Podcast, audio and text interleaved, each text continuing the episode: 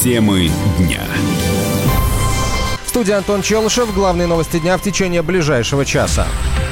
Проект «База» опубликовал расшифровку переговоров пилотов, севшего в поле А-321 в Подмосковье. Из расшифровки следует, что через несколько минут после вылета из аэропорта Жуковский экипаж подал сигнал аварийной ситуации. Лайнер оторвался от земли в 6 часов 12 минут по Москве. Спустя 2 минуты пилот сообщил об отказе двигателя.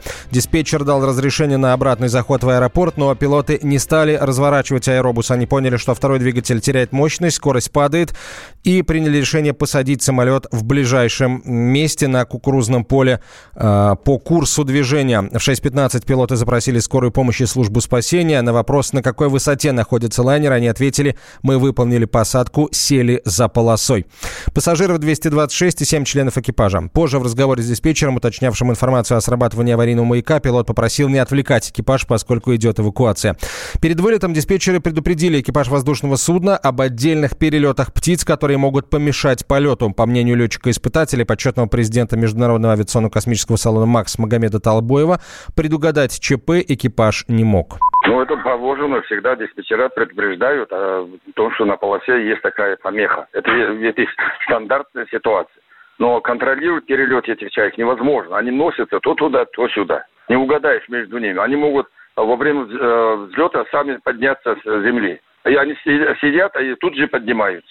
Поэтому просто это общее такое сведение, что да, будьте осторожны. Ну, предугадать стаю этих чаек это невозможно. Они уже мутации, произошла мутация. Они, океанские птицы, превратились в уже сухопутных.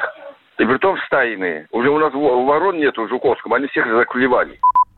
Пилот-инструктор летчика Дамира Юсупова, который посадил самолет на поле, Виктор Сычев, рассказал «Комсомольской правде», что Юсупов всегда сохраняет спокойствие во время внештатных ситуаций. Самолет, он называется самолет, он сам летит, да? Он сам взлетает. А тут проблем, как говорится, никаких. Но вот посадить его, конечно, тяжело. Тут э, сам он не сядет, пока э, пилот не вмешается, как говорится. По поводу штатных ситуаций. У него э, получалось так. Мне не требовалось э, дополнительно давать ему на эти вот внештатные ситуации дополнительное время. И это бывает тоже очень редко. В основном каждому курсанту нужно какое-то дополнительное время обязательно. Но он, а, понимаете, в мозгу, видать, прокручивал вот это все нештатные ситуации до такой степени, что ему, а, как говорится, очень легко легко это все давалось, у него сразу с первого раза все как бы получалось. И еще могу сказать, что на тренажере, вот когда на тренажере отрабатывали, тренажер он взял очень большое время. То бишь, если ты на земле все это дело э, сумеешь и сделаешь все как положено, тебе будет в воздухе намного проще. Вот это вот он все понимал. Утром 15 августа самолет А-321 уральских авиалиний вылетел из подмосковного Жуковского в Симферополь. На борту находились 233 человека и 7 членов экипажа. 226 э, пассажиров, среди которых 41 ребенок. Сразу после отрыва от взлетной полосы лайнер столкнулся со стаей чаек, нескольких затянуло в турбины, один из двигателей загорелся, а пилоты приняли решение экстренно сесть в кукурузном поле неподалеку от деревни Рыбинская. Самолет благополучно приземлился с выключенными двигателями и убранными шасси. Thank you. Минобороны попытается взыскать с двух военнослужащих более 45 миллионов рублей за случайно запущенную ракету. Инцидент произошел два года назад. Военнослужащие Алексей Чебанов и Николай Зверев проверяли ракету Х-29ТД на военной базе в Крыму. Они нарушили регламент работы, случайно подали ток на пиропатроны. В результате одна из ракет снесла ворота, разрушила часть стены авиационного ангара и нанесла другие повреждения. К счастью, ее боевая часть не сработала. Военный обозреватель «Комсомольской правды» Виктор Баранец считает, что виновные будут отдавать долг до конца своих дней. Естественно, Министерству обороны был нанесен материальный ущерб, и Министерство обороны имеет полное право поставить вопрос в суде о возмещении вот этого ущерба, более 40 миллионов. Ну, значит, получается, что примерно по 20 миллионов на брата. Судя по материалам расследования этого уголовного дела, одному из военнослужащих из денежного удовольствия будут высчитывать, по-моему, 18%, а другого 10%. Но если если учитывать, что денежное довольствие этих людей примерно равняется 30-35 тысячам рублей, то можно посчитать, что они э, будут, скорее всего, рассчитываться за эти 20 миллионов до скончания века. Но здесь нужно знать один принципиальный момент. У обоих этих парней есть адвокаты, которые настаивают на том, что военнослужащие действовали с боевой техникой строго по инструкции, а запуск ракеты несанкционированный произошел якобы из-за недостатков в устройстве того оборудования, с которым мы работали. Да, вопрос еще есть. А следовательно, борьба за то, выплачивать или не выплачивать такую сумму, предстоит еще долгая. Ракетами Х-29ТД оснащают многоцелевые тяжелые истребители Су-30СМ. Ранее суд рассмотрел уголовное дело о нарушении правил обращения с оружием и установил смягчающие обстоятельства. Военнослужащие добровольно возместили часть ущерба, внеся по 3000 рублей, а Зверев воспитывает четверых малолетних детей. Сочи подготовились к эвакуации жителей из-за ливней и смерчи. Администрация города обратилась к федеральным дорожным службам с просьбой наладить ночное дежурство сотрудников на трассах. Подробнее Артем Гнатенко. Сочи утром суббота оказался под ударом стихии. Прогнозы синоптиков сбылись. На курорт обрушился сильный ливень. С утра дождь идет не переставая. Уже через полтора часа после начала осадков подтопленными оказались множество улиц в разных районах города. Поступают сообщения о затоплении нескольких участков федеральной трассы Луо-Вардане, а также ряда развязок дублера курортного проспекта. Под слоем воды оказался Ривьерский мост в центре Сочи. Движение по нему затруднено. Также проблема автомобилистов на улице Виноградная. Потоки воды льются и по пешеходным зонам улицы Навагинская, Курортному проспекту, улице Конституции. Вода в реке Сочи постепенно прибывает, но и уровень пока не достиг критических отметок. О непогоде на курорте синоптики и спасатели предупреждали еще с пятницы. Все городские службы вчера перевели в режим повышенной готовности. Прогнозировали сильные ливни, грозы с градом и смерчи над Черным морем. Наибольшую опасность стоят в себе горные реки и ручьи, которые в считанные секунды могут превратиться в мощные потоки и выйти с берегов. Вероятен даже сход сели со склонов. Экстренное предупреждение на курорте действует до 19 августа. В Сочи все эти дни действует запрет на купание в море. Также призывают воздержаться от похода в горы в эти дни, избегать высоких деревьев, мачт, линий электропередач и просят не оставлять автомобили в опасных местах. Накануне на курорте сильным ветром повалило несколько деревьев. Одно из них упало на 70-летнюю женщину. Пенсионерке потребовалась помощь спасателей, которые извлекли ее из-под веток и передали медикам.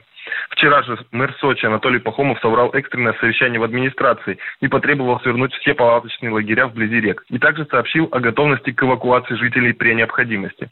По прогнозам синоптиков, удар стихии ожидали в Лазаревском районе, где находится множество небольших курортных поселков. Там всю ночь продолжались подворовые отходы, чтобы предупредить каждого жителя и гостя. На дорогах дежурят круглосуточно экипажи ДПС дорожной службы, которые следят за остановкой на трассах. Но пока больше всего досталось центральному району Сочи. Прямо сейчас ливень смещается к югу в Адлерский район. Артем Гнатенко, Комсомольская правда, Сочи. Темы дня. Он променял вечер на утро чтобы вырвать вас из объятий сна. Он не зверг скуку и уныние и стал богом эфира. Максим Шевченко на радио «Комсомольская правда».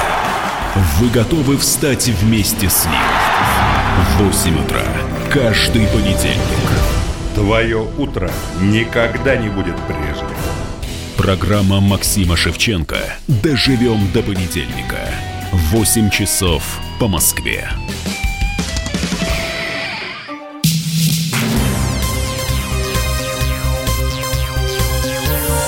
Темы дня.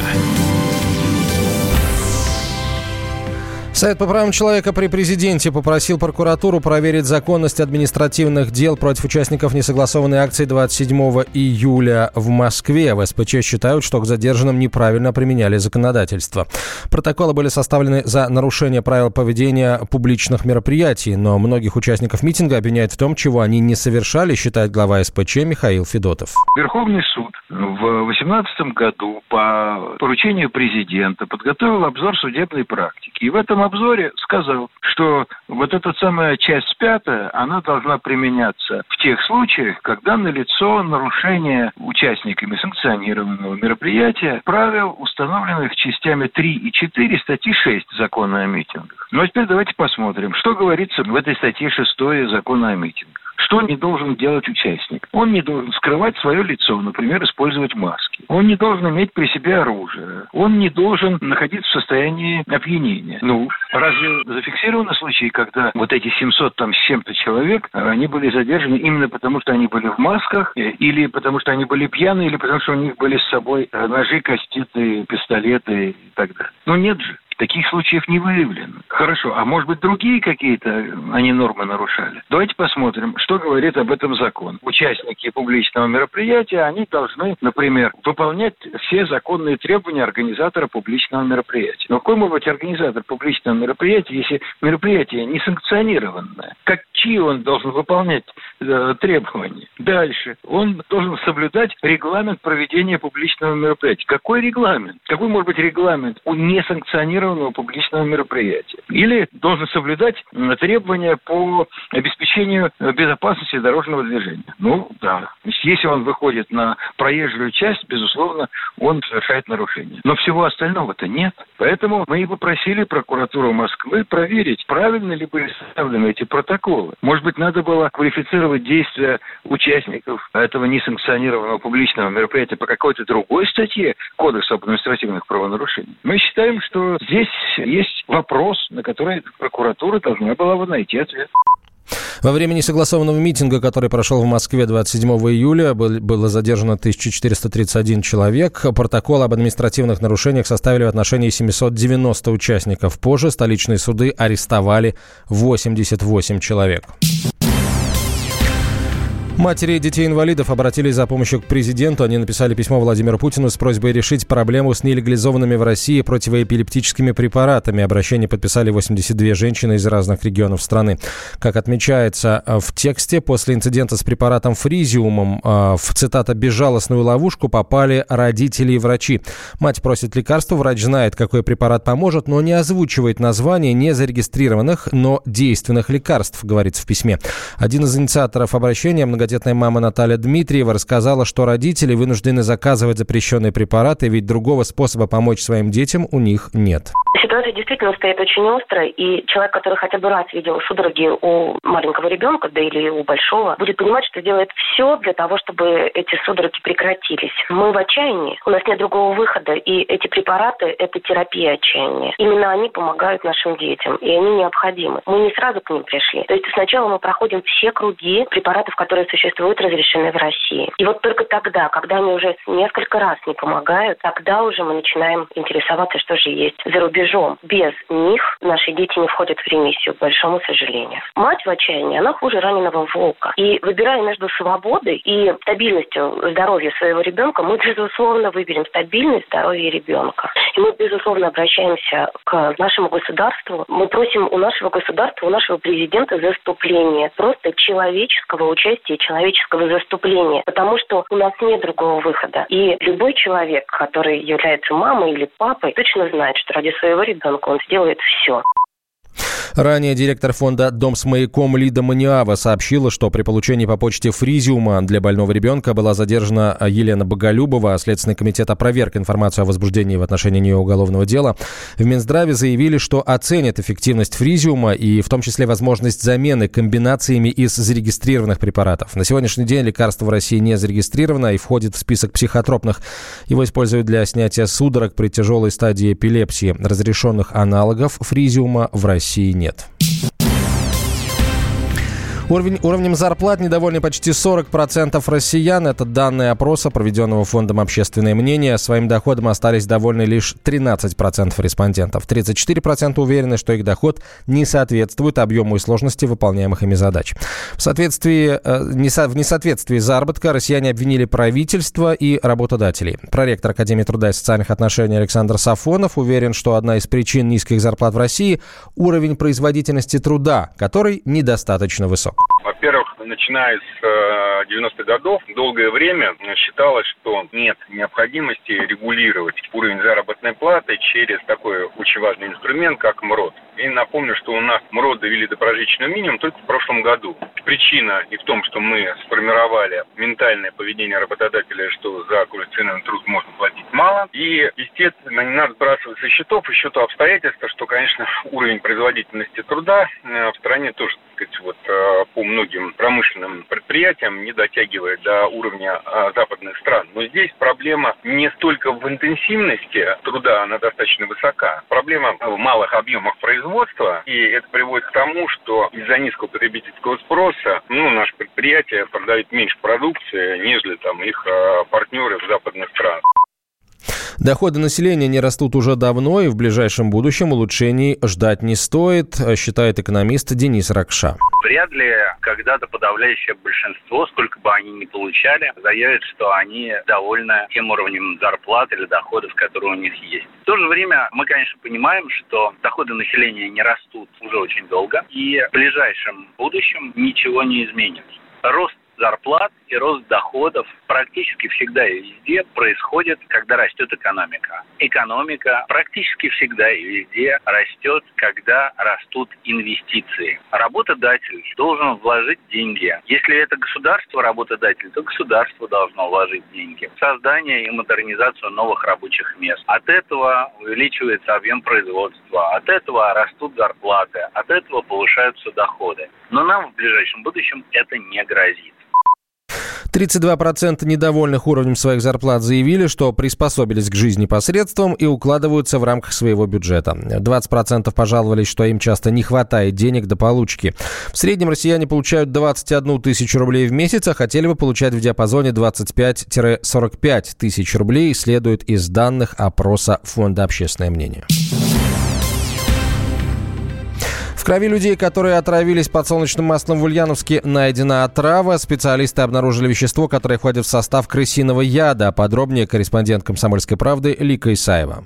В Ульяновской области возбуждено уголовное дело по статье «Оказание услуг, не отвечающих стандартам безопасности». Дело в том, что там сейчас врачи спасают жизнь уже шестерых пострадавших от отравления ядом кумарином. Он попал в людей через подсолнечное масло, которое они употребили в пищу. Все началось с того, что местный фермер приобрел семена подсолнечника и надавил из них подсолнечное масло. Часть продукции он оставил себе, часть передал дочери, которая живет живет в Ульяновске. Еще часть передал другим знакомым. На этом масле приготовила еду жена фермера. Впоследствии она скончалась. Ее смерть зафиксирована 3 августа. Но к этому времени, 2 августа, в больницу попал ее 40-летний зять. Он съел приготовленную еду на подсолнечном масле, которое приготовила его 38-летняя жена. Сама женщина в больницу попала 5 числа. Еще через два дня в больницу привезли двух ее сыновей, 7-летнего и 14-летнего. На данный момент известно, что в результате отравления этим маслом погибли два человека. Жизнь и здоровье детей и женщины опасения врачей не развивает. В ближайшее время они должны быть выписаны из больницы. Следователи сейчас выясняют, как семена подсолнечники попали к фермеру. По предварительным данным, эти семена хранились в ангаре, который был обработан крысиным ядом. И этот ангар находится в Сызранском районе Самарской области. Лика Исаева, Комсомольская правда. Темы дня.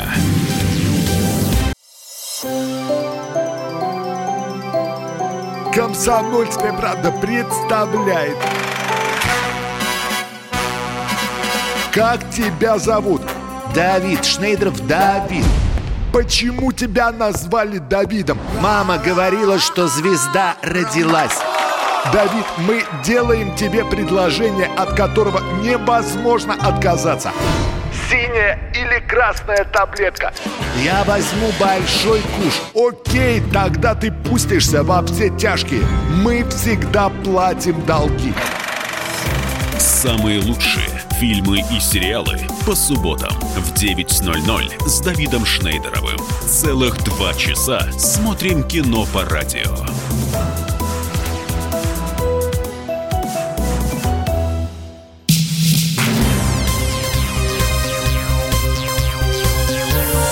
Темы дня. Тайфун Кросса размыл 15 дорог в Приморье. На юге и западе региона начались паводки. С подробностями корреспондент «Комсомольской правды» Анастасия Дорожняк. Несмотря на то, что тайфун Кросса в данный момент покидает Японское море и уходит в Тихий океан, обстановка в Приморье за сутки не улучшилась. На большей территории края прошли дожди, из-за чего подтопило свыше 130 домов и 460 подворий. Только в Лесозаводске водные потоки захватили более 80 сооружений. Двум семьям пришлось покинуть свои дома. Одна одна из них теперь проживает в пункте временного размещения. Более 50 спасателей работают в потопленных дождями районах. Для устранения последствий привлекли около тысячи единиц тяжелой техники. Это и бульдозеры, и самосвалы, и экскаваторы. А во время одного из заданий на участке дороги Барабаш-Приморская у работников спасательной службы перевернулась пожарная машина. Ребята вручную ставили автомобиль на колеса. Ливневые и речные воды затопили около 17 участков дорог. Еще днем эта цифра была меньше на два деления. Дорожные службы восстанавливают участки дорог там, где это возможно. На многих маршрутах нужно ждать, пока вода полностью не сойдет. Режим ЧС по подтоплением действует сейчас в пяти районах и двух городских округах – Уферийском и Лесозаводском. А самая сложная обстановка прямо сейчас в районе реки Раздольной. Уровень воды в ней поднялся на 5 метров. Во многих районах река вышла из берегов и затапливает ближайшие территории. Ранее синоптики объявили штормовое предупреждение в Приморье из-за выхода в Японское море тайфуна Кросса. Отмечалось, что он принесет в регион дожди, штормовой ветер у мысов с порывами до 28 метров в секунду, а также высокие волны в море и опасный подъем воды в реках. Россияне постепенно переключаются с покупок школьных принадлежностей в обычных магазинах на интернет-заказы. Таким образом, прирост продаж канцелярии в июле и августе увеличился на 300%. По данным крупнейшего российского онлайн-ритейлера Wildberries, наибольшую динамику роста продаж показал сегмент канцелярских товаров. По сравнению с аналогичным периодом прошлого года продажи ручек выросли на 444%, канцелярских наборов на 348%, пеналов на 202%, а карандашей на 216%. Самый высокий прирост в последние две недели у школьных дневников – 797%, передает РБК. Председатель правления Ассоциации экспертов рынка ритейла Андрей Карпов считает, что в текущем текущем году бума онлайн-покупок нет. Я думаю, что все-таки не первый год э, такая тенденция уже продолжается. Просто, ну, скажем так, первый раз, может быть, кто-то аналитику какую-то провел. А на самом деле доля онлайн-продаж в непродовольственном секторе, она каждый год увеличивается. Ну, в общем-то, как в продовольственном тоже динамика есть положительная. Но в непродовольственном сегменте она более высокая. Соответственно, предложение вполне достаточное. Крупные онлайн-игроки начинают предлагать еще более широкую ассортиментную линейку. Соответственно, потребитель, находящийся в больших городах, ему гораздо проще сэкономить время заказать эту продукцию из интернета. Это касается и иных товаров, других групп. И, соответственно, когда человек уже пристрастился к закупкам в интернете, то, конечно же, нет ничего странного в том, что и школьные товары, те, которые не нужно мерить, условно говоря, те же самые пеналы, дневники, ручки, тетради, можно заказать именно через интернет. Рост продаж письменных принадлежностей на 300% отмечает и онлайн-ритейлер Озон. В каждом втором заказе содержится до 10 пачек простых тетрадей в клетку и линейку, наборы ручек, карандашей и другой канцелярии. Как правило, к 1 сентября потребители формируют заказ из 10-12 наименований. Средний чек на такой набор в этом году 13,5 тысяч рублей, передает РБК. Сильное потепление ожидается в Москве с начала следующей недели. К среде воздух прогреется до 30 градусов, сообщил начальник отдела краткосрочных прогнозов погоды и опасных явлений гидрометцентра Александр Голубев. Погода в центральном регионе России на ближайшей неделе будет теплая. Это связано с тем, что холодный воздух, который определял погоду в июле и начале августа, постепенно смещается на юго-восток. Максимальная температура днем на предстоящей неделе ожидается в среду. Температура достигнет 25-27 градусов, по области 24-29. И вся неделя будет с небольшими кратковременными дождями, что касается других регионов, в большинстве регионов погода соответствует норме или выше нормы. Чуть ниже будет норма на Дальнем Востоке. Здесь в эти дни, конечно, от влияния бывшего тайфуна, который вышел с японских островов. Там очень сильные ливни в Приморье, сильные дожди в Хабаровском крае, в Амурской области. В целом же жаркая погода ожидается на юге европейской территории. Температура 30-32 градуса. Такая погода продержится около недели. Жительницу Владивостока заставили выгнать из своей квартиры 18 собак. В суд обратились соседи 55-летней любительницы домашних животных. Жильцы многоквартирного дома жаловались на постоянный лай и неприятный запах в подъезде. Суд удовлетворил иск и обязал собачницу избавиться от такого количества питомцев. Отравлять жизнь тем временем могут не только соседи, но и непрошенные гости, например, полтергейсты. По словам сибирячки Нины Григорьевой, она делит жилплощадь с барабашкой. Жительница Новосибирска не выдержала этого соседства и обратилась в полицию. Чем это закончилось, расскажет Вадим Алексеев. Жительницу Новосибирска атаковал полтергейст. Хозяйка злополучной квартиры Нина Григорьева говорит, что он разливает воду, рвет линолеум, открывает и закрывает дверь в ванную. А еще портит штукатурку и царапает кресло. Вон, видите, потолок. Я сидела и выпадывали вот такими кусками. Все, что замазано, вот в кресле и здесь на телевизор вот такие куски. Вот кресло, кресло, понимаете, все такое, вот берут и рвут, ломают. А потом началось просто воздействие на меня. Вот э, то ли электромагнитное, то ли какие-то волны. Пенсионерка грешным делом решила, что все это ей мерещится. Сама пошла к психиатру. А тот выписал справку «Здорово». Значит, действительно в квартире шалит кто-то невидимый. Устав от его проделок, пенсионерка стала жаловаться в полицию периодически, потому что мне не дают спокойно жить, я периодически к ним обращаюсь. Э, попросила как-то, я говорю, вы мне дайте обратную связь, чтобы у меня была э, документы, как вы отреагировали. Иногда они присылают мне, э, дело не заводят, я говорю, что там. Вот участковая однажды писала, у нее мания преследования. Я говорю, скажите, пожалуйста, кто тогда сломал мне кровать, кто, значит, изуродовал дверь и так далее. В МВД Григорьевой не помогли. Но, кстати, в органах жалобы на полтергейст не редкость. Бывший участковый Владимир Антонов говорит, что закон обязывает проверять такие заявления. Чаще всего это проводится методом опроса свидетелей, по квартирного обхода, беседы с самим гражданином. Но в случае, если его доводы не подтверждаются, ну, либо выносится постановление об отказе в возбуждении уголовного дела, если гражданин заявлял о том, что он потусторонние силы какой-то вред причинили. Либо, если в действиях потусторонних сил не установлено никакого криминала, э, то гражданин дается ответ. На моей памяти не было ни одного случая, чтобы потусторонние силы совершили какое-то уголовное наказуемое деяние. Обычно это они совершают какие-то достаточно экзотические вещи, облучают неустановленной энергией. Выходит, привлечь вредителя-невидимку не получится. Но вот подловить его на видео все-таки удалось. Хозяйка поставила в квартире камеру, и она зафиксировала странные блики в коридоре. Можете сами взглянуть. Статья на сайте КПРУ так и называется Видеокамера сняла полтергейст в новосибирской квартире. Исследователь аномальных явлений Виктор Фефилов даже не удивлен. Классический полтергейст. Таких уже десятки исследовали за 30 лет. Если говорить о научном академическом объяснении этих явлений, то его нет.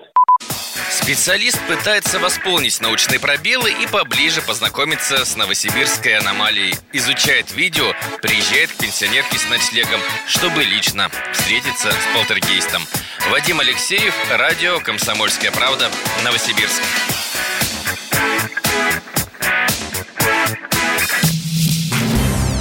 Темы дня. Я вспоминаю тебя вспоминаю.